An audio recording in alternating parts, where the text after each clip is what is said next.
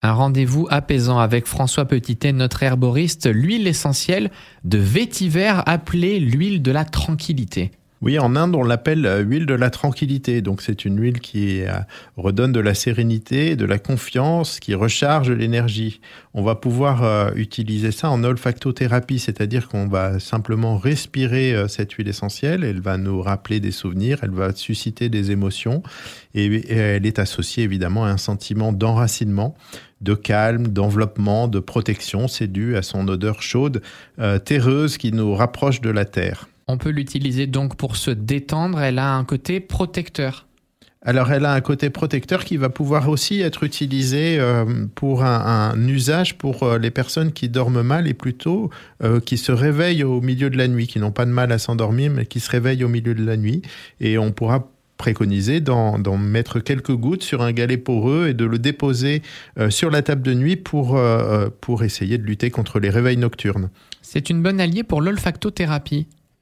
Oui, par son odeur chaude, enveloppante, relaxante et qui va favoriser notre sommeil.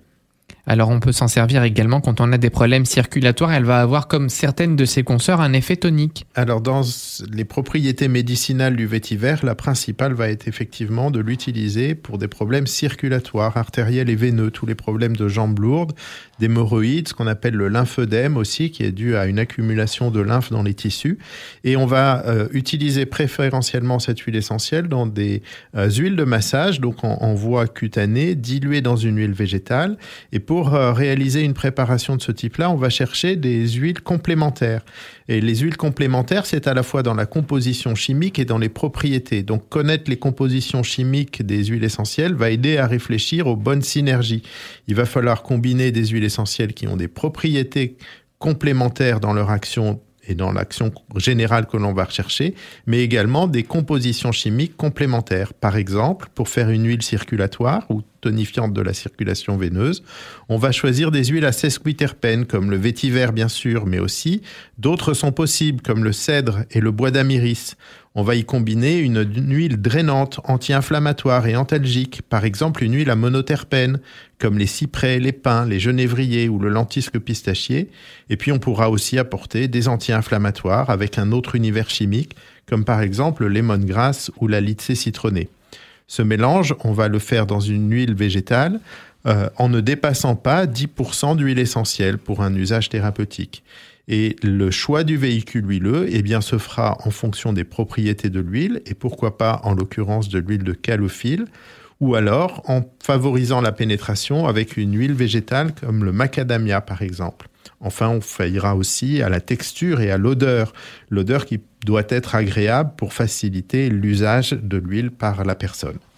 On peut s'en servir pour une accoutumance au tabac, ça va nous aider dans le traitement. Alors c'est aussi euh, euh, une, une, huile intéressante justement pour se désaccoutumer au tabac et là cette fois pourquoi pas en olfaction ou dans un petit roll et on pourra l'associer à la lycée citronnée, la lavande qui est aussi une, plante relaxante et l'huile essentielle de racine d'angélique. Alors là j'ai un mot que j'ai du mal à prononcer mais c'est pas la première fois que vous me faites ça François. Emménagogue Héménagogue, c'est aussi une, euh, une, propriété classique de cette huile essentielle. Et il n'y a pas beaucoup d'huiles essentielles qui ont cette propriété. Héménagogue, ça veut dire qui permet le retour d'un cycle normal chez les femmes qui ont un retard de cycle important. Et cette activité est souvent liée à un effet hormonal de type œstrogénique de ces huiles essentielles. Euh, et dans ces cas-là, il va falloir faire attention à ne pas utiliser ces huiles essentielles œstrogéniques chez des personnes qui ont eu un cancer hormonodépendant. C'est surtout par sécurité, pas de panique si vous avez eu à utiliser ces huiles essentielles et que vous avez eu ce, souci euh, de pathologie, mais euh, par sécurité, on évitera de les employer. Et comme toutes les huiles essentielles, on vous conseille de vous faire encadrer par un professionnel pour son utilisation.